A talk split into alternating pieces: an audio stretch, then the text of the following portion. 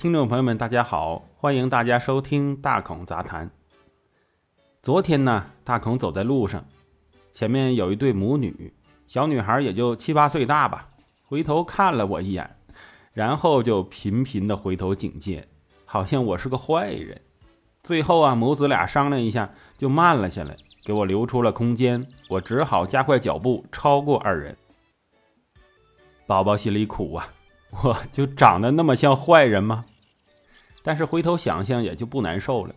谁让新闻里当街砍人呐，什么幼儿园砍小朋友啊，把自己的儿女都扔到窗户外面去了，医院打大夫什么的，都是我们男人。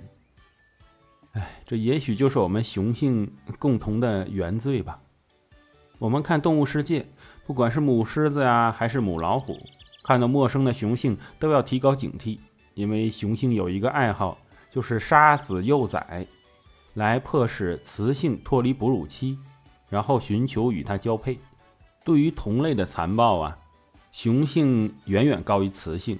就算是食草动物，牛啊、羊什么的，雄性之间为了交配权也会大打出手，甚至血流成河。人类好像也是这样。人类历史上所有的战争基本上都是男性发动的，就算有一些女君主，但是呢，战争的开端。都还是发于男性。如果这个世界上没有男人，可以肯定的说，大规模的战争就会消失。其实这个设想早就有了，就是女儿国嘛。女儿国还有一个问题不会存在，那就是人口问题。因为女性完全掌握自己的生育权之后呢，自然会量力而行，再没有传宗接代的概念，觉得想生个闺女陪陪自己，就喝一口母子河的水，不然的话。就做自己喜欢的事儿，冒险也好，平躺也罢，甚至没有积累财富的欲望。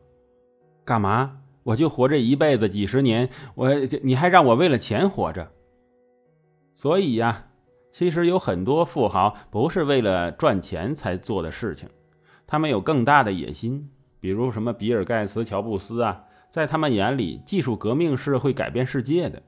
当然，马云也有这样的野心。人一旦跨越金钱看问题，那他就会看到更大的课题，整个社会乃至人类的变革的课题。这难道不比赚钱更让人激动吗？当一个计划在他们心中冉冉升起的时候，他们自己都不知道这个计划到底值多少钱，或者说钱只是这个计划的一个附加值。在他们眼里，很多事情是无价的。从这个方面想，女儿国应该不缺少创造力。试想，一个女人关闭了爱情的大门，那她要省下多少思考的时间，多少行动的时间？爱情对于女性来说，所占据的精力和时间往往比男性大。男性血液中存留着原始社会时期的狩猎意识，爱情一旦到手，大多会安于现状，不够珍惜，失去危机感。但女性则不然，她们不但他们不但在乎获得，还在乎储存，跟采集的属性有关。在漫长的原始社会，女性要采集和保存食物，如果食物减少或变质，她们就会有极其的不安全感。这种不安全感提醒他们，族群的安危系于他们所保管的食物。所以，为什么很多男人在结婚之前存不下积蓄，有了老婆才慢慢有了底子？看来这是我们从娘胎里带的基因记忆。不能否认，男人是社会发展的主要推动力，因为男人有无尽的冲动和野心，让他们乐于冒险和异想天开，得到和获取也是多多益善，欲望似乎无穷无尽。如今的世界到处存在资源枯竭和环境恶化的问题，但是以男人为主导的人类社会大多不是特别在乎啊，得到的利益满足野心才更让人激动。环保主义者经常告诉我们，人类是在祸害地球，破坏自然。经常有小说呀、电影幻想人类自食其果、灭亡后的灾难世界。但是生物本身的属性就是跟寄生虫、病毒它们一样，只是贪婪的索取、膨胀、繁殖，不会考虑宿主的死活。